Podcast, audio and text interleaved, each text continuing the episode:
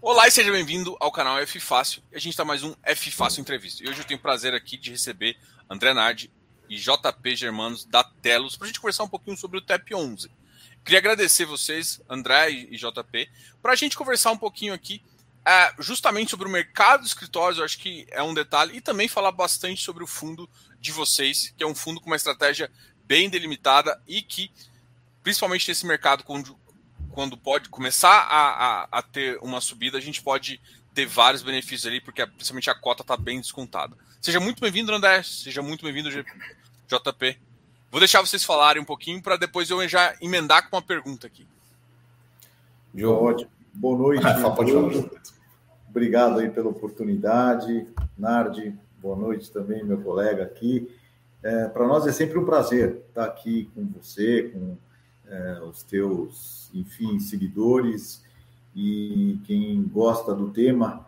É, curioso que FI fácil no momento está mais para FI difícil, é, mas a vida do gestor não, não, nunca foi nem nunca vai ser fácil e e eu acho que é um pouco da nossa é, realidade de, de, de, do mercado imobiliário.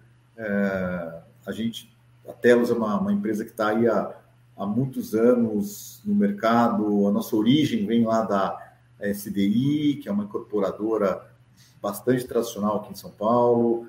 Então, a gente está acostumado com os ciclos, né? Sabe que esse mercado ele é, ele é cíclico, é, não é um mercado é, para para você olhar só no curtíssimo prazo. Se a gente ficar preocupado com. E a gente, óbvio que fica, mas se a gente só se atentar ao valor da cota do TEP 11 na tela, a gente realmente é, vai se desfocar daquilo que é o nosso trabalho mais de médio e longo prazo, que é olhar para os ativos. Né? A Telos é uma casa com uma origem que gosta de é, cuidar dos ativos, escolher bem aonde, aonde ter o portfólio, localização para nós é sempre um, uma questão muito, muito importante na hora de montagem de, de portfólio. E, enfim, o momento é óbvio que é, é, é muito desafiador, né? não dá para falar, está difícil, é, mas a gente vai continuar sendo muito ativo na gestão é, do, do, do, portfólio de cada um dos ativos, tem um olhar específico. É, o trabalho que a gente fez, por exemplo, no São Luís, agora começa a fazer no Fujitsu. É, você falou bem, Diogo, o TEP 11 ele tem uma, uma estratégia, uma cara bem diferente do que é, os nossos pares aí de mercado têm feito. Né? A gente, é, a nossa tese ela é uma tese mais centrada em ativos é, B ou A, os prédios que foram no passado os triple A's da, da, sua, da sua geração e são super bem localizados, mas a gente viu ali alguma defasagem ou uh, de, de, de melhorias físicas que é possível a gente fazer, a eficiência operacional do, do prédio, do condomínio, e também a oportunidade de comprar, de comprar bem. Então, acho que essa a, né, a gente tem como objetivo sim crescer o fundo, é, reciclar o portfólio, é, mas assim é importante para o cotista do TEP entender que a nossa tese é uma tese é, de, de, não é uma tese de curto prazo, é uma tese de, de médio e longo prazo, mas com uma gestão bastante ativa. Legal. Não, é que depois eu vou fazer uma pergunta sobre. Até mostrar umas coisas aqui. André, seja muito bem-vindo aí. E fala um pouquinho também sobre a sua visão sobre o fundo e tudo mais. Diogo, boa noite. Obrigado aí pela é, oportunidade da gente contar um pouco de como é que o, o nosso dia a dia para fazer a gestão do fundo, é, de como a gente tem tido um foco muito grande. A gente sabe que o momento é desafiador. É, a gente sabe que às vezes o mercado precifica de uma maneira injusta, né? Obviamente porque a gente está falando de um produto financeiro também no final do dia, é, mas a gente tem aqui dentro de casa é, uma gestão muito ativa, né? A gente tem a própria gestora é, muito skin in the game, né? A gente durante um bom tempo da, da nossa gestão aí desde o início do fundo a gente trabalhou sem taxa de administração, agora a gente é, pegou o restante do final do ano, é, também sentindo a dor do cotista, né, vendo é, a questão do, do patrimonial é, sofrendo, não só no TEP, mas em todos os outros é, FIIs, né, de, de laje de, de escritório e, e de outras, é, como shoppings também, enfim. Uhum. É, a gente deu até desconto também a, a, partir do momento que a gente começou a cobrar. É, e assim, a gente tem uma visão de que, apesar de hoje a gente estar tá sendo é, precificado, né, ter uma, uma questão de cota que está defasada no mercado, né, a gente é, tem muito esse viés da, da questão do desenvolvimento. Então, como a gente tem o DNA do incorporador, a gente sabe a qualidade construtiva e a qualidade dos nossos ativos. Né? A gente sabe, é, principalmente, dizer que a gente escolhe bem as localizações. Né? A gente dá muito valor para isso e, obviamente, isso vem se traduzindo ao longo do, do da vida do fundo. Né? A gente nasceu com uma vacância maior, um valor é, médio do portfólio mais baixo. A gente atravessou essa pandemia que foi assim devastadora para o mercado, né? Muita, muito é, corrente a questão da pauta do home office versus escritório. E aí isso fortaleceu mais ainda a nossa tese é, dos ativos bem localizados e um trabalho muito forte aqui do, da, do time de locação, é, renegociando contratos, é, tentando ouvir o inquilino, fazendo o que era possível para mantê-lo, mas ao mesmo ponto olhando muito para o lado que assim a gente não quer destruir o valor intrínseco que o nosso ativo tem, né? A gente sabe do valor dele, a gente não quer simplesmente fazer um, queimar uma locação e jogar o mercado todo para baixo, né? Então a gente tem muito essa consciência, a gente trabalhou muito forte, a gente passou em dois anos de uma vacância de 23%, pandemia fomos para 27%, e agora a gente está em 10%, né? E assim, ainda assim, atravessando toda essa fase, a gente ainda teve um incremento do aluguel do portfólio, né? É, então, assim, é um momento desafiador. A gente, a todo tempo, tem que estar tá fazendo uma leitura do mercado. O cenário macroeconômico atrapalha, o cenário interno atrapalha também. Mas a gente foca muito também no que, que depende da gente, né? Fazer uma boa alocação, olhar bons ativos é, de uma maneira justa para que o cotista sinta confiança no nosso trabalho. A gente está muito comprometido, de fato, aí para é, tocar a gestão do fundo. É legal. Eu tinha até antecipado já aqui, mostrava aqui. Pessoal, vocês têm um, a parte, um, um, YouTube também, mostrando alguns vídeos aqui. Inclusive, é, eu só coloquei isso aqui porque eu achei, achei uma proposta bem interessante quando, a gente, quando eu estava preparando até para ver os fundos, eu fui pro, procurar sobre os ativos. E eu achei no próprio é, no, no, próprio YouTube de vocês. Então achei isso bem legal. Inclusive falando dos ativos que vocês também são é que vocês desenvolveram, né? Como, por exemplo, o Pinheiros One e o River One também. Eu queria que vocês comentassem um pouquinho aqui, uh, por exemplo, aqui vocês mostram, por exemplo, o edifício Torres aqui. Achei bem legal, né? A, o, os vídeos dele e tal.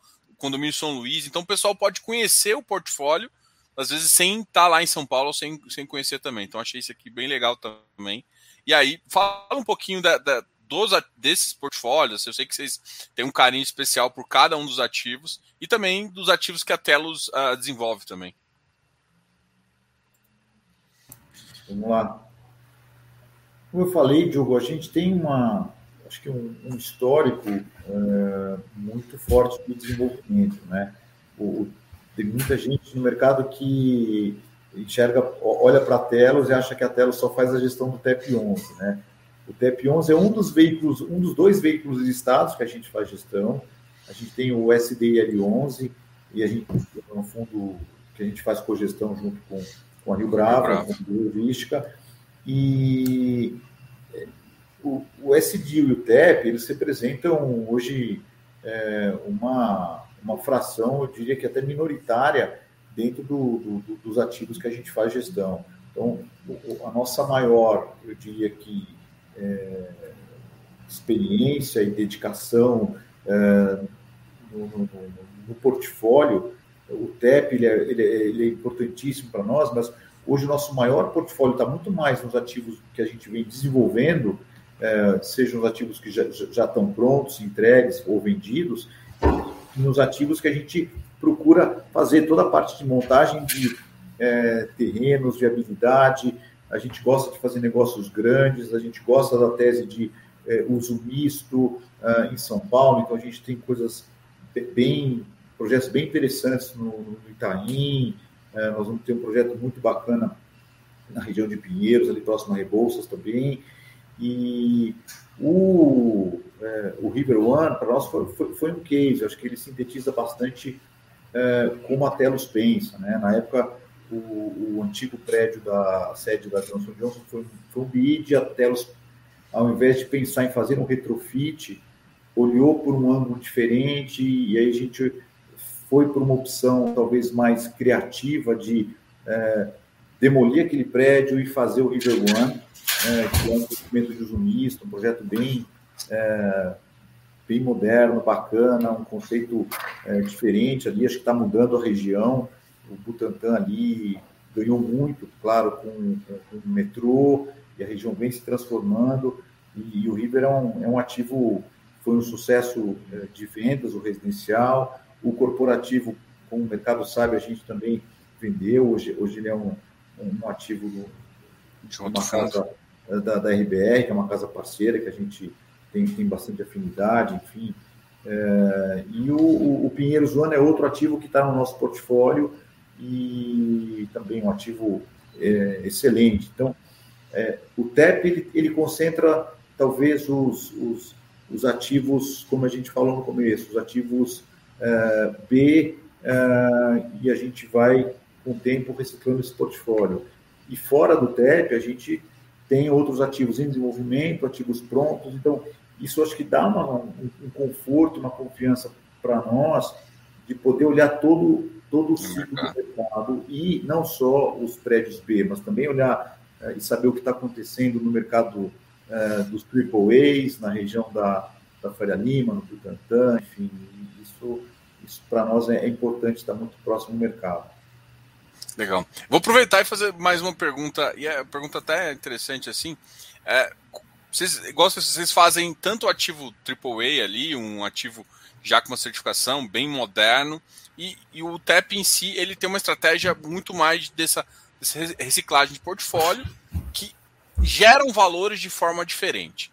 É possível, por exemplo, você pensar no TEP fazendo por exemplo, não nesse tamanho, talvez um tamanho um pouco maior, fazendo uma compra de, um, de parte das lajes, 20%, 30% de um, de um River One, é, só estou querendo, não exatamente é o River One, sim, mas uma estratégia, por exemplo, do Pinheiros One, um, um ativo que você já desenvolveu, conseguir tomar uma parte com, com ele. E aí, além, do, além dessa, que aí você acaba tendo duas estratégias para o TEP. Isso é possível ou, ou vocês montariam um outro veículo se fosse o caso de, de uh, listado para trazer isso para um público geral, assim?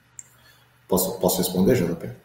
Claro. Então, Diogo, é assim, é, a gente tem hoje é, esse viés no TEP, né? Obviamente, a gente foca nesse, nesse tipo de ativo, né? mas a gente nunca deixou de lado uma aquisição oportunística, né?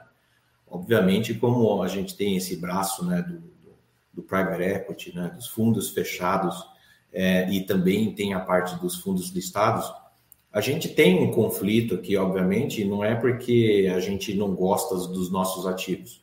Obviamente, a gente tem que. É, a, a, gente, acho que você sabe bem, e todos que estão assistindo, a gente sabe que as aquisições no mercado imobiliário elas dependem de um timing que é quase preciso, né? Então, muitas vezes é, é impressionante, né? Você tem o ativo perfeito, você tem a locação perfeita, você tem o cap bom. perfeito, você tem tudo perfeito. E às vezes você não tem um mercado favorável. Eu acho que isso vai começar a acontecer muito agora, né? É, e aí a gente é, sabe que existe é, essa questão de que, pô, vamos colocar alguma coisa dentro do portfólio que a gente desenvolveu dentro de casa, até porque a gente conhece muito bem o ativo, né? Mas assim, depende muito da questão do timing e, e a gente tem muito aqui dentro da Telos de que assim, a gente tem que gerar o maior valor para o cotista barra acionista. Né? Então, não necessariamente o TEP vai ser o fundo mais competitivo para comprar um, um, um, ativo que a gente desenvolveu dentro de casa. Às vezes, um outro fundo vai ser mais agressivo. E a gente, como, é, como um dever fiduciário, a gente, obviamente, tem que analisar isso de uma forma imparcial é, e ver o que, que é melhor para o investidor do fundo privado, que ele quer ter o ativo vendido pelo menor preço possível, e a gente, do lado do TEP, como gestor, a gente fazer uma aquisição que ela seja é, agregadora para o portfólio, né? A gente não vai destruir, não vai destruir valor, que a gente não vai destruir é, distribuição de rendimento. É, mas, obviamente, essa questão da, da, das aquisições oportunísticas, não só dentro do, do, aqui dentro de casa, né, do que a gente desenvolve, mas de ativos AAA, a gente olha assim, tá? É que, obviamente, a gente hoje, desde que o fundo nasceu até hoje, a gente está fazendo esse trabalho muito grande para poder mostrar o que, que a gente tem de visão para a classe de ativos que o, que o, que o fundo tem hoje, né? É, mas assim, a gente está sempre olhando isso, Diogo. É, é bem pertinente isso, a gente discute bastante isso. Ah, isso que você comentou é bem assim. Ah, é sempre o conflito, né? De você estar tá das duas pontas, né? Aí de vez em quando o mercado acha bom, né? É engraçado. Eu escuto às vezes muito comentário, pô, você tem um bom ativo, por que você não compra? E às vezes quando, tipo, qualquer coisinha sai um pouco diferente, nossa, tem um conflito aí, mesmo você colocando um terceiro. Então eu entendo essa, essa visão, né? É. E aí também como estratégias, são estratégias. Uma coisa é um ativo pronto. É, eu sei que vocês têm já vocês conseguem fazer isso, isso é óbvio, né? Até porque vocês desenvolvem, mas uh, o mercado, como o mercado olha, é diferente. Eu vou, vou fazer, vou, vou puxar aqui. Vocês, no relatório de vocês, vocês falam bastante.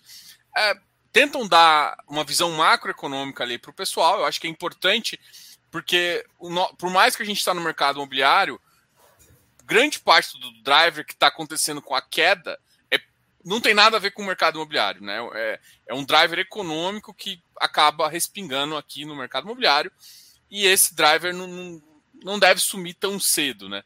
Então, e aí a gente já faz duas perguntas e uma que você até começou, vocês até começaram a falar que foi o seguinte: vocês passaram, né? Vocês tiveram, é, vamos lá, a sua tese provada, né? Tipo assim, é natural que no, em algum dado momento você aumente a vacância, principalmente em crise, e no momento agora, o que eu vejo no relatório de vocês, eu já vejo o mercado inteiro falando, é que ah, existe uma procura maior, existe uma, uma estratégia onde os players estão querendo se posicionar e definindo área, definindo umas coisas para poder receber o time de volta pós-pandemia. Né? Então eu, eu, queria que você falasse um pouquinho, acho que são. Acaba sendo duas perguntas, mas eu acho que uma casa com a outra. A primeira é sobre essa, essa subida de juros excessiva que o Banco Central tomou e prejudicando todo o mercado inclusive o mercado de lajes. A gente vê o mercado de lajes com altas vacâncias, provocada já aí não foi pelo Banco Central, foi pela pandemia de fato. E ao mesmo tempo agora a gente tem é, esse cenário de que, pô, mesmo tudo ruim, a vacância não está dizendo isso como em outros casos de, de problemas econômicos de 2014, quando a gente teve um cenário de pior, a vacância explodiu. Né? E não é o cenário que a gente consegue enxergar agora até, até isso que tem, tem, eu tenho notado nos relatórios e também no mercado em geral. É, então, você quer falar, por mim? Fala, Nadio. Que não. É, assim, é, essa questão da, da, da, vacância, foi que a gente começou a dar uma pincelada aqui, justamente a gente iniciou com o portfólio é, lá em 2019 com uma vacância grande, aí foi o caos total lá em outubro do ano passado, que a gente chegou em 27%, e desde então a gente vem é, reduzindo a vacância, chegamos em 10% agora, é, valor médio de aluguel de 69, hoje a gente está já quase em 80 reais. É, e, e, aí vem em conjunto toda essa questão do cenário interno, inflação mundial, tudo criando o que a gente chama de tempestade perfeita, né? Só que é, esse é o ponto mais interessante, né? A gente não está vendo isso necessariamente é, na questão de locação, né? A gente tem alguns ativos do portfólio, né, dos cinco ativos que a gente tem, a gente tem um que tem mais vacância, né, que é o Torre Sul, e a gente tem tido muita procura, né? Realmente está tendo um, um, pipeline muito interessante, a gente tem uma expectativa de estar tá reduzindo consideravelmente a vacância nesses ativos, é, que seria o Torre Sul, Passarela, que tem 7%, e a gente é, tem demanda para zerar essa vacância. Então, uma coisa acaba não conversando com a outra, né? E, e você vê isso, na verdade, refletido numa cota patrimonial, por exemplo, porque, é, na verdade, aquele panic button, né, aquele botão de pânico, simplesmente surge para o cotista, pessoa física, e a gente entende, né, porque ele vê que, o, na verdade, o, o retorno dele é, caiu em relação ao valor patrimonial que ele tem a cota, é, e você vê um CDI subindo, né?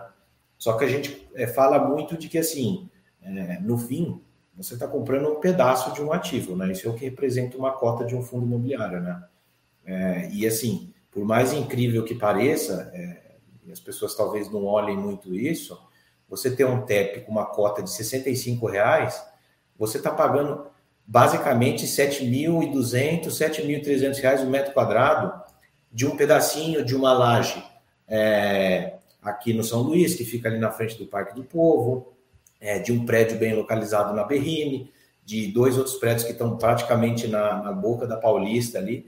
E aí você chega e fala, pô, o meu custo para eu, eu, redesenvolver esse negócio, né, que é o que a gente costuma falar de custo de reposição, é um negócio que assim, a gente precisaria de 16 mil reais o metro quadrado só para repor esse portfólio, né? Para a gente simplesmente comprar o terreno, desenvolver, pagar uma outorga, um CEPAC, e grande parte do nosso portfólio está na Operação Faria Lima, né? Que é, tem que pagar o CEPAC para poder construir, né? E esse CEPAC nem existe.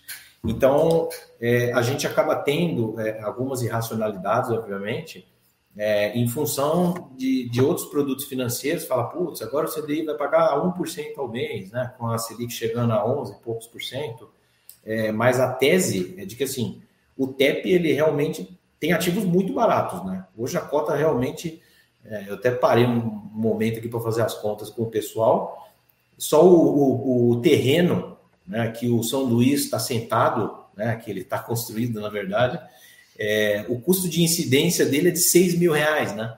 6 mil reais um metro quadrado da área Boma. E aí você chega e fala, pô, quase que o portfólio é, valorado ao mercado, né? Que a cota está em 65 reais, tá valendo isso. Então você não compra nem o terreno, você compra o terreno, mas talvez você não compra nem o primeiro andar do terreno, mais nada, entendeu?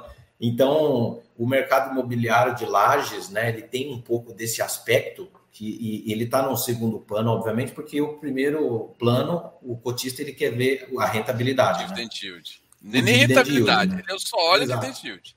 Exato. E aí você esquece do valor intrínseco do ativo, né? Você esquece que você não está comprando um, um, pedaço de papel, né? Um pedaço de uma, uma, alguma coisa que caiu ali que não tem um, um lastro, um valor real, né? Você está comprando é, uma cota, uma fração de um ativo real, né? Tem um terreno, tem a laje construída, tem tudo aquilo e que tem uma demanda. Tem uma demanda que foi o que você disse, né? A vacância tem caído, a gente está é, tá muito sempre a par aí da questão do, do mercado de locação, tanto do AAA, justamente pelo viés que a gente tem do desenvolvimento, né? Então a gente desenvolve essa classe de ativos, mas a gente também olha a classe B, que é uma parte do nosso portfólio do TEP, e essa vacância, ela tem diminuído, né? A vacância tem diminuído, é, a gente tem tido uma crescente na absorção bruta, uma crescente na absorção líquida, né? Então, assim, parece que, assim, o, o cenário, ele, ele não está tão caótico quanto que está precificado na cota, né? Obviamente, a gente tem muitas outras coisas que estão precificando a cota de um fundo imobiliário, né? Tem o temor, tem a incerteza, é assim, infelizmente é o Brasil, né? Mas a, a, gente pode, a, gente como gestor pode garantir que assim as coisas estão caminhando muito bem aqui dentro de casa. Vacância reduzida, muita procura e procura grande. Assim, a gente está falando de é, pouca área, né? A gente está falando de áreas consideráveis, né? Então é, é um ponto interessante para a gente discutir, porque realmente o mercado hoje está com uma certa irracionalidade, né? A gente é, não sabe o quanto que ela está precificando a cota de um FII, né? E a gente passou também, acho que o, pelo pior momento da pandemia, aonde se questionava a real necessidade das empresas é, terem tá espaços, voltarem para os escritórios, né? Então está bem, eu acho que claro hoje para nós que existem empresas que conseguem ter o seu esquema híbrido ou mais home office do que presencial, mas tem uma demanda enorme é, de empresas que estão voltando para os escritórios por N fatores, ou seja pelo, pela ausência de uma condição ideal para você trabalhar em casa, ou pela real necessidade de você estabelecer uma cultura corporativa que acontece dentro do, do ambiente corporativo, dos escritórios. Então, acho que o, a gente está muito convicto de que o pior passou sobre o, o temor do que seriam, né, o que seria o futuro dos escritórios, e acho que a gente está colhendo sim Diogo, os frutos do nosso trabalho de formiguinha, de dia a dia, de olhar proativo, de cuidar, de ter uma atenção especial com o valor é, daquele imóvel, do custo do condomínio, de um retrofit de um, mais leve, mas de melhorar a vida do usuário, do condômino, do, do visitante dos nossos prédios. Acho que isso tem feito sim alguma diferença, porque é, você comentou bem, os vídeos dos nossos ativos estão aí e são ativos muito bem localizados. Então, a gente tem, tem essa convicção de que o trabalho que a gente vem fazendo nos ativos, no nosso time aqui de locação, está é, surtindo efeito. Então, a gente está animado, está terminando, vamos dizer, um ano difícil, mas muito animado com, com, com, o cenário à frente. A gente gostaria, claro, que o mercado tivesse uma janela de oportunidade para a gente fazer uma nova emissão, para a gente crescer o portfólio do fundo, comprar alguma coisa aqui na região da Faria Lima, é, fazer uma reciclagem. A gente está tá muito atento e, e animado. Claro, tem muito trabalho para fazer e a gente está com o time totalmente dedicado para o para o nosso, pro nosso cotista, como o Sérgio falou. É, eu estava vendo um dos vídeos lá e alguns têm a questão bicicletário, a, a, a acessibilidade é muito ampla e também às vezes pro, bem próximo de metrô, alguns até na, na, até no tem um ativo que vocês vão deixar entrar dentro, uh, fazer uma reforma para colocar ele. Aí a pergunta é como é que essas demandas uh, elas chegam no comercial de vocês, chegando assim, olha, que, que vocês têm de diferencial? O que que, o que está surgindo de demanda que vem da rua, vamos dizer assim, para os ativos? Ou seja, nossa, meu portfólio é diferenciado por quê? Porque assim, eu, por isso que eu falei dos vídeos, porque eu vi alguns diferenciais que eu fui em São Paulo algumas tempo, há uma semana, duas semanas atrás e fui conversando com o pessoal comercial e para sentir essa demanda, né? E aí no caso de vocês, qual que é, qual que é a demanda que pô, a gente está atendendo muito bem nesse, nesse sentido aqui? Por isso que eu estou muito animado. O que, que tem surgido de demandas não diferentes, às vezes não é nem diferente, mas é às vezes um layout que tem surgido é, de forma diferente, sabe? Sei se vocês entenderam o que, o que eu, eu quis entendi, dizer. assim, é, acho que é um ponto importante para comentar que a, a maior parte do portfólio do TEP a gente busca ter como objetivo o controle do, do pelo menos do condomínio, né, uma, uma, parte é, maior, né, ser majoritário, é, para a gente poder imprimir esse trabalho da gestão. Né? Essa parte de, da questão da demanda, isso vem muito. A gente tem um relacionamento muito, muito grande com é, gestores prediais, né? Então, isso, é, querendo ou não, o gestor predial, ele acaba traduzindo para a gente, para o gestor, é, para o proprietário, né, para o fundo, é, quais são as dores né, dos inquilinos. Né? As dores, assim, eu preciso ter uma acessibilidade melhor para o metrô. Né? Então, assim, eu vou fazer uma reforma que eu vou abrir a parte de trás do meu prédio e aí eu vou fazer o cara não ter que dar a volta no quarteirão para ir para o metrô. Ele simplesmente ele vai ter acesso, é, vai ter dois acessos, né? tanto da rua da frente quanto da de trás. Né? Então, esse trabalho que a gente faz de, de, de gestão, esse bom relacionamento, ajuda bastante. Tem também uma parte de pesquisa que a gente faz de usuário. Então, isso ajuda muito a gente a identificar é, potenciais gaps, né? Que a gente precisa trabalhar é, e, e, melhorar o produto. Obviamente que quando a gente chega e, e faz a aquisição e, e, a gente tem essa posição majoritária, na verdade, não necessariamente majoritária, mas é, consegue identificar todos os outros proprietários, a gente busca, na verdade, é, modernizar esses prédios, né? E, na verdade, tem uma questão de, de você agregar valor pela questão visual, né? A questão visual importa bastante, né? Se você chegar e falar, pô, eu vou entrar no, no São Luís, o São Luís ele é um prédio que sofreu um retrofit, tem um jardim lá, Bulemax. Você entra, ele tem uma entrada totalmente, uh, o lobby ele é, é, é totalmente cercado de vidro, ele tem um aspecto industrial muito contemporâneo. É, e aí você acaba trazendo elementos de prédios que são AAA, que estão nascendo hoje, é, para dentro de prédios é, que já têm uma certa idade, né? São prédios que têm 20 anos de idade. E você acaba tá juntando a questão de que eles estão bem localizados, você, você traz essa atratividade para eles, né? Então, essa questão de você melhorar o produto, ele é uma combinação de coisas, né? Também tem o viés que a gente tem o olho do desenvolvedor, né? Então a gente não necessariamente vai identificar né, questões para melhorar no condomínio que alguém falou para a gente. A gente simplesmente falou, pô, isso aqui é interessante, isso pode ser que tenha funcionado em algum desenvolvimento que eu fiz. E tudo isso são fatores é, que a gente leva da gestão para dentro do ativo, né? Então, a gente tem todos esses cases, né? Acho que você comentou do, do metrô, é, que a gente vai fazer o término do retrofit, por exemplo, da, da fachada do Passarelli, né? que deve sair até o até o até o, o, fim do primeiro trimestre agora de 22, deve sair o fim do retrofit, né?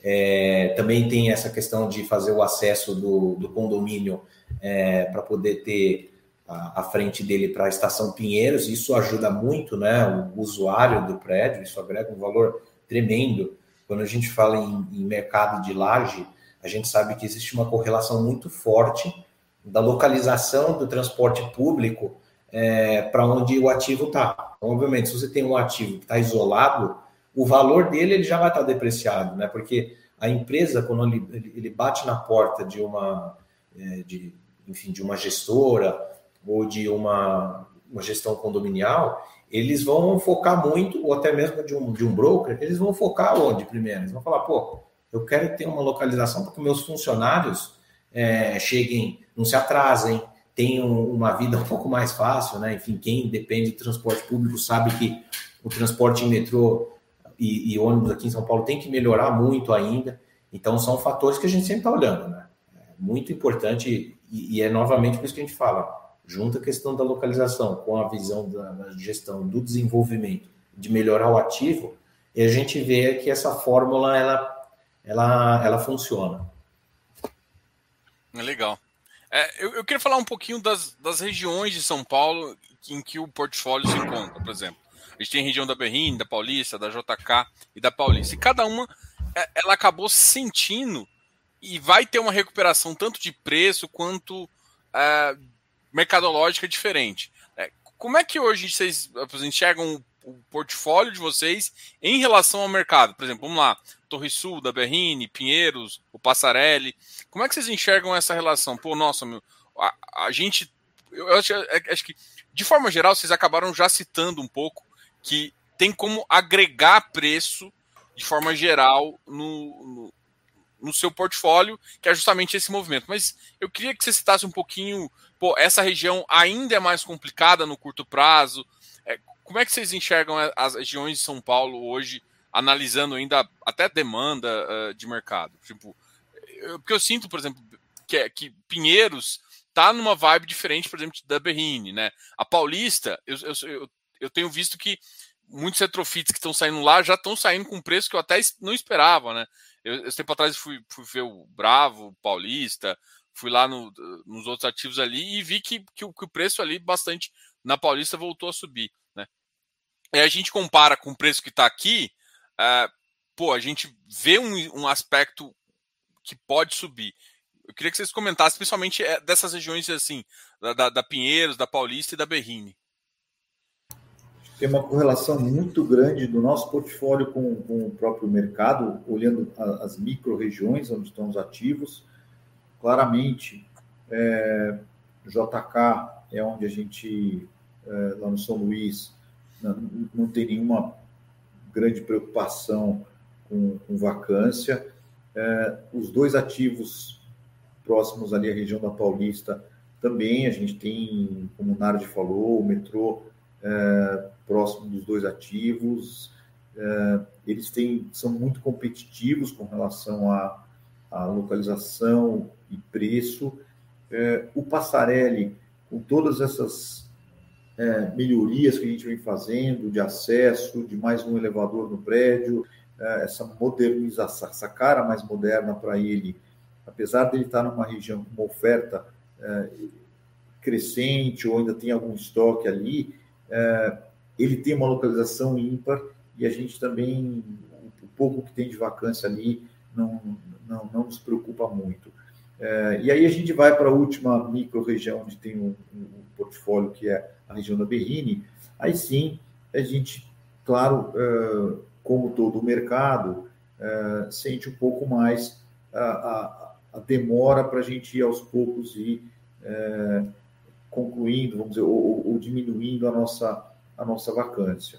É, tem uma competitividade grande na, na quadra ali do Torre Sul, é, se atravessando a avenida, você começa a entrar na região da Chucre, é, mas eu sempre gosto de dizer que a, a Berrina está mais perto da Faria Lima do que a Chucre, então, por uma questão, acho que de é, até temporal e de, e de ocupação, a gente acredita muito, é, é, o, talvez é o nosso ativo onde a gente tem a maior vacância, por outro lado, é, é o ativo talvez é, mais moderno do, do, portfólio. Então, a gente está... Eu posso dar uma impressão que eu queria até é, ver de vocês o que, vocês acham, assim, eu, eu, olhei os ativos, né, visitei a Shukzaidan vi os ativos lá, o tipo de, o tipo de empresa que vai que procura na Shuk Zaidan não é o mesmo tipo de empresa que, que busca a Berrine. Eu acho que é, a Berrine, eu acho que o, o, foco são empresas, eu acho que um pouco menores, que, que são empresas grandes também, mas que, que gostam de uma região boa, a região sul ali de São Paulo, mas não, não é aquela que precisa tomar uma laje tanto espaço de laje, né? Não sei se, é, se essa é a realidade da demanda mesmo, mas eu senti. E é por que, que eu falo isso? Porque essas empresas sofreram bastante durante, na minha concepção, durante a pandemia. Né? Não sei se vocês têm essa mesma impressão. Vocês acham isso ou eu estou falando muito besteira aqui? Não, acho que você, tem um ponto importante. Eu acho que você tem áreas, a tipologia das lajes da Chucre, é, via de regra, é maior do que a, a, do Turrisul, olhando aqui só para o nosso portfólio. É, então, por exemplo, 500 metros quadrados, 600 metros quadrados, é uma empresa média, uma boa empresa média, é, que quer um, um, um, um, escritório bem localizado, num edifício moderno. Então, é impressionante. A gente, o, o número crescente de visitas dessas empresas, agora com, com a volta aos escritórios a população mais tranquila com relação à, à vacinação, é, aumentou muito. Então, a gente tem, tem tido uma, um volume de visitas por semana uh, que a gente a gente não tinha ligação há seis meses atrás a gente não recebia uh, ligações era, era, o contrário a gente tinha que ser muito mais proativo, proativo para conseguir originar uma visita. Então hoje a gente já consegue ver um número de visitas por semana e de propostas crescendo e a gente fica mais mais tranquilo.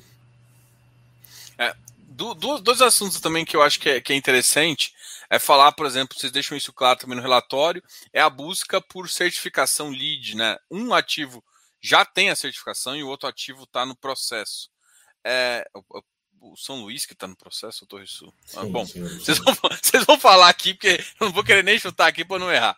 Mas além, além dessa certificação em si, também tem, tem, tem modificações, por exemplo, no condomínio uh, do, do Fujitsu lá, de modernização e tudo isso com foco em economia de energia, em melhoria uh, de condomínio e no final uh, baixa um pouco o condomínio, que faz com que o ativo fique mais atrativo também, né? Até acho que foi, foi no Passarelli que vocês também colocaram um novo elevador, que também mexeu na dinâmica. Então, acho que tudo isso mostra essa a melhoria dessa eficácia, que é muito importante, e, e quem só ali tendo controle, né? O que é o que vocês fazem, tendo controle do ativo, vocês conseguem realmente implementar essas modificações ali no ativo. É, o, essa questão do, da sustentabilidade, né? Ela é muito, ela está cada dia que passa mais evidente, né? Não só no, no, no ramo imobiliário, mas enfim, é, qualquer outro nicho de mercado, a gente está vendo que isso agora é uma realidade. A gente tem que olhar muito seriamente para essa questão, né? É, acho que e foi que eu comentei, né? A gente está com essa essa expectativa de levar essas certificações, esses selos é, sustentáveis para todo o nosso portfólio, né? Então, apesar da gente ter esses ativos que eles já têm uma certa idade, porque a grande diferença é que hoje os prédios que são desenvolvidos, eles já nascem com essas certificações, né? Eles têm essas certificações e, e, aí já, já, já nasce de um jeito diferente. E agora, na verdade, a gente tem um trabalho aqui interno, né? Uma equipe de engenharia, a gente poder levar esses eh, essas certificações é, para o Torre Sul, né? Que deve sair agora até o fim do ano. É, o condomínio São Luís, a gente é, tá, fez, fez a, o protocolo, né? Então provavelmente deve sair a certificação para o primeiro TRI de 2022.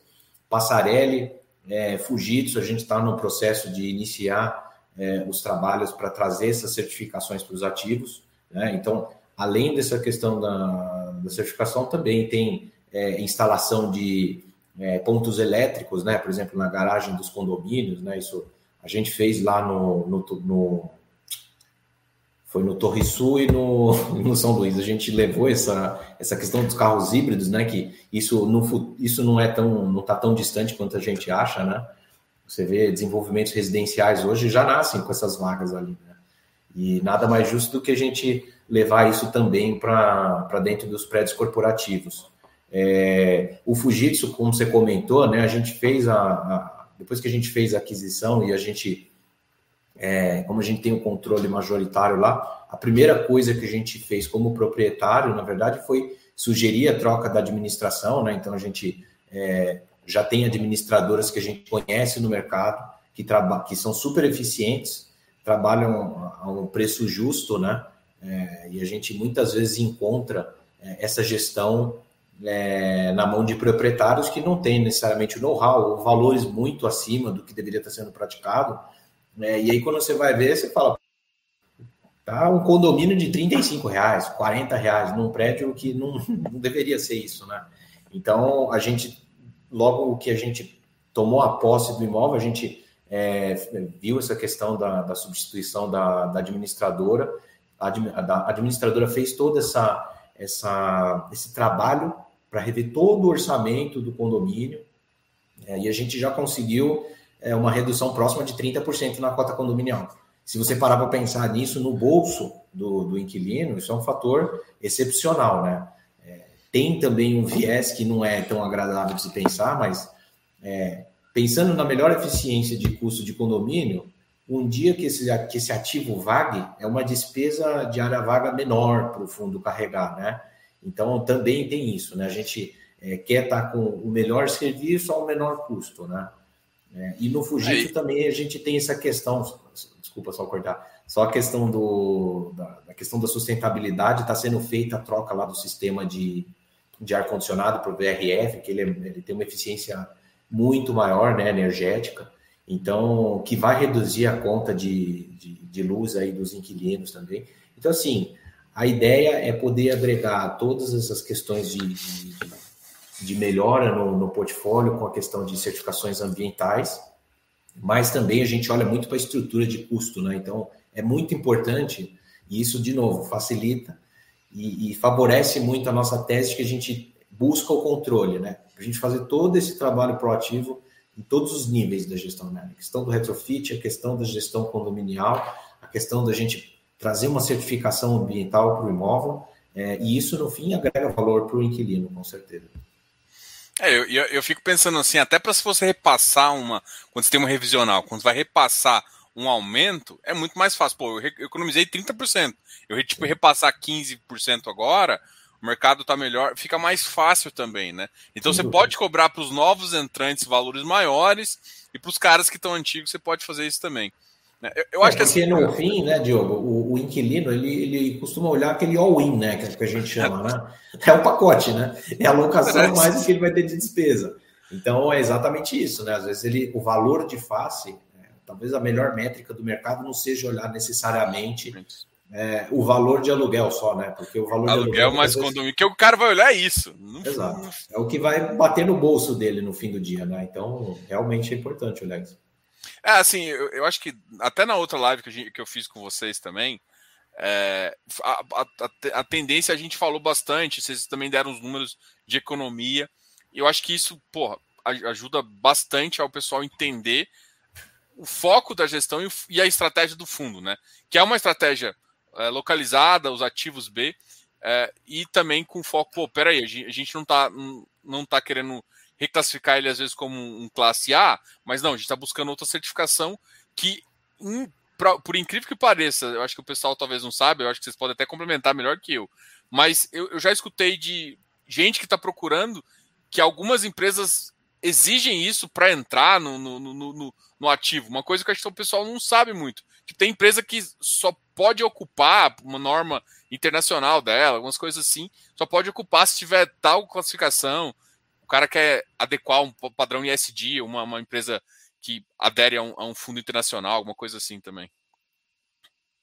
Sim, Verdade, Diogo. No caso do Torre Sul, é, nós tivemos de fato uma multinacional é, que visitou durante a pandemia, no começo da pandemia, o prédio e deixou de tomar uma decisão, ele excluiu da lista dela pelo prédio não ter nenhuma certificação. Então, de novo, esse trabalho de é, melhorar aos poucos, é, modernizar esses prédios, trazer traz muito mais competitividade para eles dentro da mesma região, é, mas a gente tem talvez a possibilidade de poder contar com um valor de locação do pacote, né, locação condomínio IPTU, especialmente lá no Sul, bem mais em conta do que um, ativo novo. Então, a gente tem que se adaptar, a gente tem que, na verdade, estar é, tá sempre aprendendo com o cliente, é, ouvindo o mercado. Isso vale quando a gente fala com vocês, os investidores cotistas, e especialmente vale com os usuários dos nossos que são os nossos inquilinos. Né? Então, a gente tem, tem, tem, tem que ouvir, e acho que esse é o papel do gestor, né? é poder cap, capturar essas tendências e, colocar dentro dos ativos aquilo que, que é viável. Também não adianta a gente querer transformar um ativo de 30 anos, 40 anos num, num AAA, mas a gente vai procurar é, trazer ele para uma, uma realidade muito mais competitiva do que é, o, o, proprietário do prédio vizinho, se não fizer nada, a gente vai agradecer, porque o nosso ativo está tá ali, está bem cuidado, sendo valorizado, e é natural que as empresas queiram estar em, em, em ativos, em prédios é, cada vez melhores e é, adaptados à nossa nova realidade. Legal. Eu vou, vou compartilhar aqui de novo e agora eu vou compartilhar outra coisa que eu achei interessante também até pessoal. Essa aqui é a planilha de fundamentos que está no final do relatório, para quem quiser baixar. Está no site da Telos. Aqui tem um resuminho e tal. Mas aqui eu queria comentar uh, com vocês sobre a questão da terceira emissão, né? Que vocês fizeram uma alavancagem é, para comprar parte do condomínio uh, São Luís e também para fazer a compração de 100% ali do, do, do Fujitsu, né? Que é, o, que é até o ativo é, o sales leaseback que vocês fizeram, tá? Com um pouquinho diferente. Eu queria comentar um pouquinho sobre é, essa, essa, essa alavancagem, né? Uma, a do, a do, São Luís, não tem carência de juros, né? E aí você só vai pagar uh, a carência do principal de 24 meses, que foi adquirida em março, e outra foi adquirida em junho, e tem uma carência de principal, uma de 30, outra de 60, até vocês me explicaram aqui, até porque vocês casaram isso justamente para não ter um efeito muito grande para o fundo de, de principal, e, e, uma carência de juros de 12 meses, né? Eu queria que vocês falassem um pouquinho sobre isso e também sobre como o fundo pode reagir, assim, a, daqui a 12 meses, qual que seria o impacto, quanto de vacância teria que mais ou menos aumentar, é, diminuir para que isso seja menos sentido é, pro, no, no, na, na, no, resultado final do, do, do ativo. É, legal a pergunta, Diogo. É, acho que a questão do, dos CRIs, né, que são as alavancagens, aí é um, um tema bem atual, né? Existem fundos exclusivos de CRI, né? E, na verdade, é, a gente encontrou uma alternativa para expandir o nosso portfólio, né? Então, é, essa terceira emissão, a gente fez uma captação aproximada de 53 milhões de reais é, e a gente tinha um pipeline grande, né? A gente identificou algumas oportunidades no mercado, é, obviamente, às vezes essa, esses tickets eles excedem, né? E, e aí a gente muitas vezes acaba recorrendo à dívida, né? Eu acho que é importante é, a gente discutir sobre a dívida, porque muitas vezes ela pode se tornar uma armadilha, né, para o cotista, né? Ela pode simplesmente acabar com toda a rentabilidade no futuro. Então, o nosso papel aqui na hora de fazer aquisição é, não é simplesmente jogar um monte de carência para poder ter um yield maior ali nos primeiros anos e depois a gente vê como a gente resolve isso, né?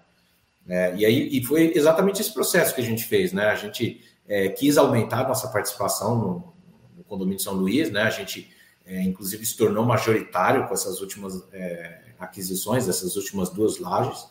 Então, elas foram estratégicas para o fundo. A gente tomou uma dívida de 18 milhões de reais, 18 milhões e 500, um valor próximo disso, né? É, e foi como você disse, né? Tinha uma, tem uma carência de, ju, de, de, de principal, né? Juros, na verdade, está rodando agora, né? em que a gente tomou essa dívida IPCA mais 5,75. É, e se você for olhar hoje o que, que os FIIs de CRI estão fazendo, o que, que eles estão ofertando, ele é realmente um CRI incrível, né? Um CRI de 5, IPCA mais 5,75, né? É, então, por, por, quê, né? Porque o spread que é, esses FIIs trabalham. É, abriu muito, né? Então, você vai estar pegando hoje no mercado o IPCA mais 8, IPCA mais 8,5, dependendo do risco, vai embora. IPCA mais 10, 11, vai embora, né? Então, como a gente tinha é, bons inquilinos nessa aquisição, também facilitou a gente é, na hora de fazer as nossas modelagens aqui, né? Então a gente tomou essa dívida, uma dívida de 12 anos. É, acho que é só importante é, falar né, para o pessoal que está assistindo a gente, a gente é totalmente transparente quanto às nossas é, alavancagens, né? A gente é, fez no nosso último fato relevante, que foi a escritura do Fujitsu, a gente fez questão de fazer um detalhamento específico de como foram as aquisições, quais foram as rentabilidades, né? O que, que a gente ganhou em fazer essas dívidas, né? Porque é, foi que nem eu disse, no curto prazo ela é muito boa e no médio ela mesmo assim se mostrou é, muito boa também, tá? Então a gente fez todo um demonstrativo, né? A gente fez a aquisição do Timbaúba, né? Que fica ali na Paulista, que tem a Abbott, que é uma farmacêutica, que é um, é um inquilino AAA, né? Não tem nem o que falar é um excelente inquilino. É, essa foi feita com, com, a, com, os recursos captados. O São Luís foram duas lajes, que foi um valor aproximado de 24 milhões de reais, se não me engano, 24, 26. Uma parte foi dívida. E o Fujitsu, que a gente comprou 50% da, das lajes do prédio, né? É, e nessa, nessa última aquisição, a gente também fez uma operação de alavancagem, né? uma aquisição de 50 milhões, a gente fez um endividamento de 33 milhões, né?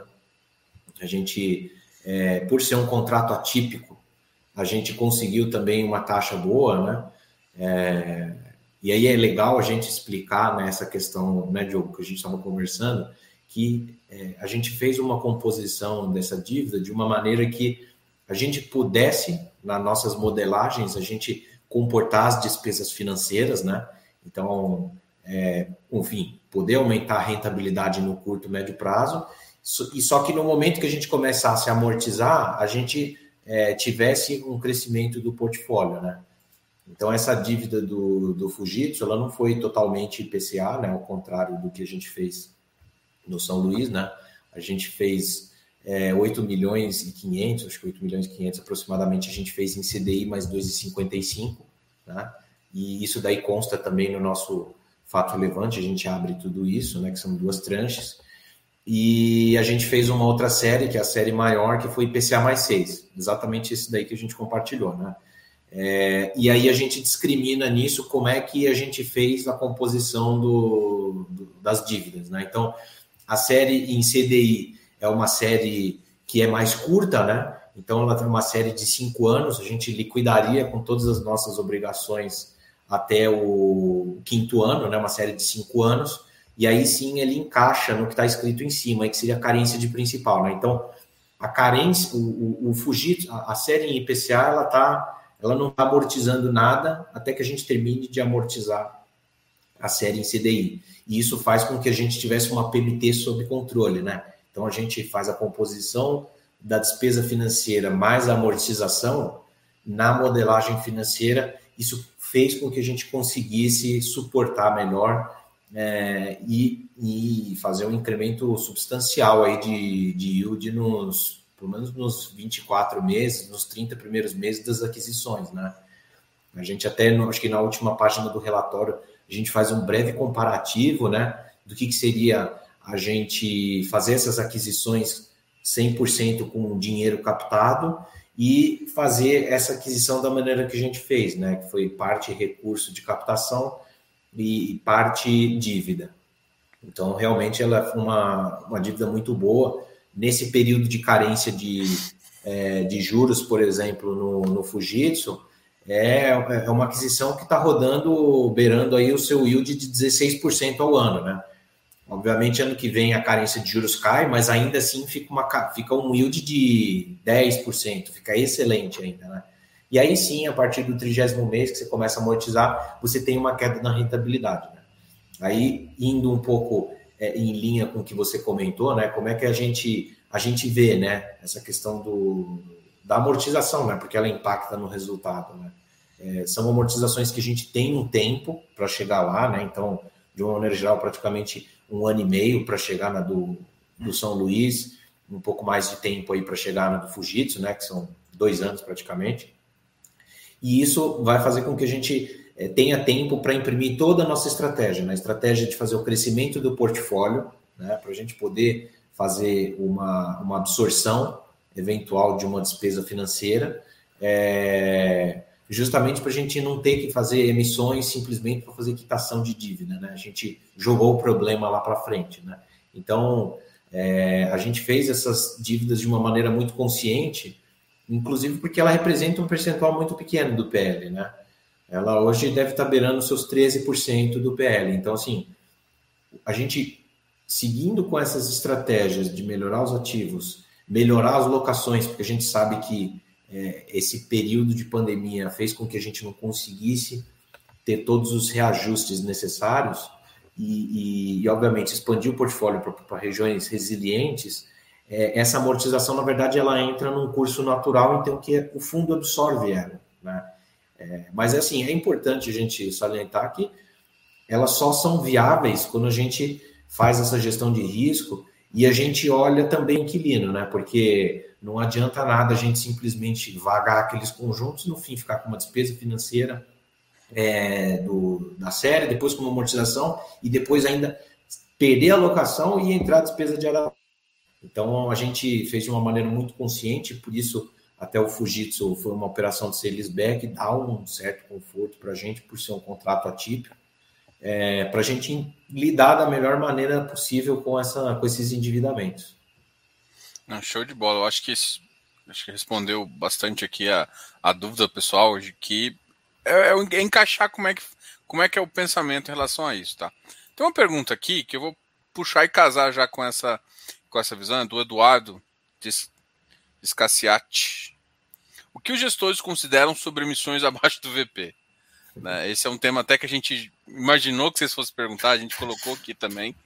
E em casa um pouquinho com essa questão, né? Quando a gente fala em alavancagem, chega no momento, a missão tá, tá complicada. É, enfim, é o pessoal que está curioso aqui em relação a essa, essas emissões abaixo do VP.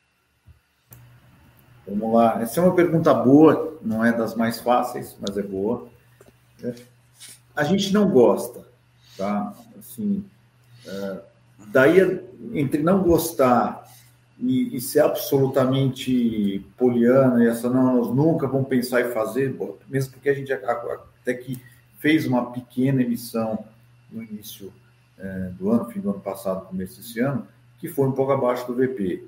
A gente foi bastante criticado por algumas casas, mas ela foi uma emissão pequena e eu acho que o, o resultado dela para o fundo, é, primeiro, a gente oferece para todos os cotistas, obviamente, exercer o direito de preferência deles.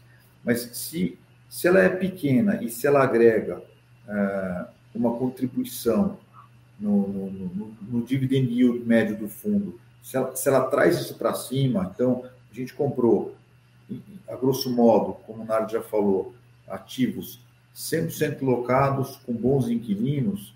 Então, excepcionalmente, em alguns casos, pode sim fazer sentido, mas sendo objetivo, a gente não gosta, a gente, a gente sabe que eh, a maioria dos nossos cotistas também não gosta, eh, mas é, é uma, eu diria que ele é um, um, recurso que a gente não gostaria de lançar a mão, eh, e por isso a gente está bastante cauteloso, atento para o mercado, esperando uma janela, uma janela mais favorável. Estamos fazendo nosso trabalho para recuperar é, o valor, o valor da cota, para aí sim pensar no futuro numa, numa emissão. Não sei, nada se quer complementar alguma coisa. acho que é isso, né? Acho que é, acho que em linha com o que a gente falou lá, né, Diogo, no início da live, é impressionante, né? A gente é, surgem boas oportunidades, mas a torneira fechou, né? E aí, obviamente, a gente não vai. É, tem, a gente trabalha ativamente com pipeline de aquisições aqui, né? A gente tem uma equipe de aquisições aqui na Telos e a gente sempre está avaliando isso. Só que, assim, a gente não vai fazer uma aquisição a qualquer custo. Né? Essa aquisição foi que nem o JP disse, né? Ela tem que ser agregadora para o portfólio, não destruir valor, né? Não, não destruir yield e não destruir, é, não diluir, né? Na verdade, o cotista fazendo uma emissão abaixo do VP. Né? A gente é bem consciente com isso. E, e aí a gente realmente vai ter que esperar uma janela para poder pensar em estar tá fazendo uma nova emissão. Legal. É, uma, uma última pergunta aqui. Como é que foi a relação em relação à inadimplência geral da, da, da carteira na época ali, principalmente 2020, né? Pô, tem muito extrato, a gente imagina que deu uma inadimplência. E como é que isso está sendo encaminhado agora? É, pô, a gente já vê isso com praticamente nem é tão não é tão relevante para o portfólio mais. Como é que vocês hoje enxergam a inadimplência? Você comentou bem, Diogo. Acho que o momento mais agudo no início da pandemia, é, trouxe uma realidade bem dura para aquelas empresas é, que sofreram, de fato, com uh, lockdowns ou, ou, cujos setores foram mais é, impactados de forma a, até elas terem que tomar uma decisão de, que foi de sobrevivência. Eu vou precisar entregar essas lajes aqui porque eu não estou conseguindo pagar o custo dos meus funcionários e é, entre é, salvar a minha empresa, entregar e, e reduzir para um regime de home office, essas empresas acabaram fazendo, fazendo dizer, alguns estratos. O que, o que aconteceu mais especificamente no Passarelli foi uma mudança no tipo do, do inquilino. Então, saíram empresas menores e vieram empresas médias. Então, a gente passou por um momento, sim, mais agudo, mas esse momento ficou para trás quando a gente olha hoje a nossa carteira de, de inquilinos, a gente está bem tranquilo. Uh, a gente tem uma inadimplência é, pontual ali no Passarelli, ela é pequena, ela não é, é relevante para o portfólio. E quando a gente olha para os outros inquilinos, especialmente os do Fujitsu, Timbaúba, é, São Luís e Torre Sul, é, são inquilinos top. A gente está. É, acho que quem tinha de fato é, que passar por, pelos problemas e que foram problemas absolutamente compreensíveis. A gente, a gente tem uma cabeça, como é com o cotista, é também com o inquilino. A gente tem que ter empatia, a gente tem que se mostrar ali parceiro, skin in the game num momento difícil, uh, até um certo ponto. Então, a gente uh, fez as concessões que tinha que fazer, uh, inclusive para trazer novos e bons inquilinos para suprir essa, aquele momento mais agudo de pandemia. Mas olhando à frente, a gente está uh, bem, bem, bem, tranquilo. A gente tem excelentes empresas né, no, no, portfólio e está tá tranquilo com relação a isso. Legal. Uh, a gente já tem mais ou menos uma hora de live. Você quer complementar alguma coisa, André? Uh, eu vou deixar vocês falarem as últimas palavras aqui, tá? Só eu peguei também a gente pegou algumas perguntas difíceis, vou deixar uma aqui, um elogio para vocês. É, tem umas duas pessoas, mais de pessoas que entraram aqui no, no chat falando do, parabéns pela competência. O pessoal uh, conhece vocês, já está acostumado aqui e quer agradecer aí a uh, vocês, né? E eu vou deixar vocês falarem as últimas palavras. Queria agradecer por vocês toparem vir aqui no canal e trocar essa ideia bem legal aqui. Uh, vou deixar você, André, e você, JP, terminarem. Diogo, obrigado. É um enorme prazer poder participar desse debate. É sempre muito saudável a gente é, tentar ficar mais próximo ainda do, do, do, cotista, né? Eu acho que a Telos a gente tem, tem se esforçado ao máximo e solidarizado o máximo para tentar é, entender o que o cotista está tá passando, mas ao mesmo tempo trabalhando muito duro para, é, enfim, ter um portfólio saudável, sem inadimplência, baixa vacância. É, a gente tem, ao longo desses dois anos aqui de fundo, a gente tem é, tentado se aproximar cada vez mais do cotista, né? Então a gente tem o canal do YouTube, tem o LinkedIn, a gente faz uma série de questionários, entender o que que está faltando, qual é a informação que o cotista quer saber, qual uma sugestão, a gente é super aberto, super transparente é, e novamente nos colocar à disposição aqui é, para bater um papo de novo. Espero que na próxima vez aí a Selic esteja em 2% de novo. Oh, ia ser vai bom. ser mais difícil. Né? Vai ser bom. A gente vai estar discutindo já... a eleição aqui acima do VP. 5% eu já estou feliz, é, rapaz. 5 tá bom já. Mas é isso. Desculpa a brincadeira, mas é, nos colocamos à disposição aí. Agradeço pelo tempo. Não, com certeza é, vai ter mais, vai ter novas conversas. É um fundo que a gente gosta de acompanhar, uma tese diferente, com localização sendo o alvo principal. Eu acho que faz todo sentido. Vocês são muito bem-vindos aqui no canal. Agora vou deixar o JP falar um pouquinho, porque tá caladinho ali. Não, não acho que vai embora sem despedida aqui, não. Não, eu queria agradecer, Diogo, você novamente, a oportunidade, quem nos acompanhou por, essa, por mais de uma hora. E eu gosto sempre de terminar a live fazendo um agradecimento especial ao time da Telos. Então, pessoal do financeiro, do middle, do jurídico, essa turma toda de análise, engenharia, arquitetura, é, o próprio André, que é o nosso, é, eu diria, maior, a, a nossa mola propulsora, é, que, que, que, nos motiva todo dia a, a acordar cedo, vir para cá, trabalhar, dar o sangue para o TEP, para os nossos fundos, enfim. Eu acho que eu não quero cometer nenhuma, não vou esquecer é, da, da Bia e da, da Ana, que está aqui até mais tarde nos ajudando também. Então, todos aqui da Telos, acho que tem, a gente tem, assim, o TEP é um filho muito querido. Eu queria deixar essa mensagem para os nossos cotistas e agradecer ao nosso time que fica até mais tarde, que é, trabalha duro é, no final do dia para o nosso cotista. É isso, agradecer sempre essa oportunidade, para nós é, é, uma felicidade muito grande é, poder dividir algum, alguns momentos assim é, com você, Diogo, e com os teus, os teus seguidores. Não, show de bola. A, a Ana e a, a Bia já são alguém que já conversa bastante tempo, a Ana mais recente aí. E é importante ter essa, esse contato aqui. Eu deixei na descrição do vídeo os contatos, o site vocês, o YouTube, todas as informações, até para vocês quiserem entrar em contato ali com o time de RI deles também, que a gente sempre troca uma ideia. E pode. A gente com certeza vai ter novas lives, novas conversas, até porque tem um portfólio interessante. A gente gosta de sempre tá, uh, ter esse update. Obrigado, André. Obrigado, JP. Sejam muito bem-vindos aqui e até uma próxima. Sol, tchau, tchau. Deixa um like nesse vídeo e até a próxima. Valeu!